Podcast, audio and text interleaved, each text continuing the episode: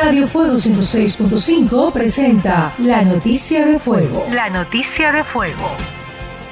Israel comienza a probar su vacuna contra el coronavirus. 25.000 dosis ya están listas. El Ministerio de Defensa, el Instituto de Investigación Biológica y el Ministro de Salud anunciaron el comienzo de la etapa de pruebas clínicas en seres humanos de la vacunación contra el coronavirus tras haber completado los preparativos, la investigación y el desarrollo y haber recibido todas las autorizaciones del Ministerio de Salud y la Comisión Helsinki.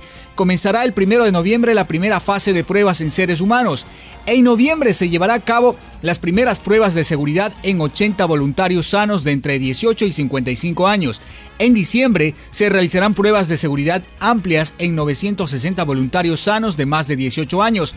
Entre abril y mayo se llevarán a cabo pruebas de amplio alcance en hasta 30.000 voluntarios sanos de más de 18 años. Si la vacuna funciona bien y no se registran efectos colaterales significativos, entonces será aprobada para su uso en la población en general. La alcaldesa de Guayaquil, Cintia Viteri, anunció varias medidas que se adoptarán en el próximo feriado para evitar el incremento de casos de COVID-19 en la ciudad.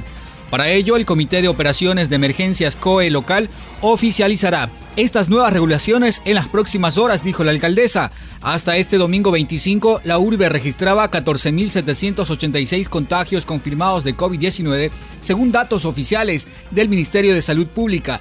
Dentro de las normas para los días de feriado desde el sábado 31 de octubre hasta el martes 3 de noviembre, Viteri afirmó que constan el cierre de cementerios públicos y privados, la suspensión de la peatonalización de la avenida 9 de octubre y la prohibición del ingreso de público al malecón Simón Bolívar Además, la alcaldesa aseguró que se darán mayores controles a las fiestas y reuniones clandestinas y a la regulación del aforo en establecimientos comerciales.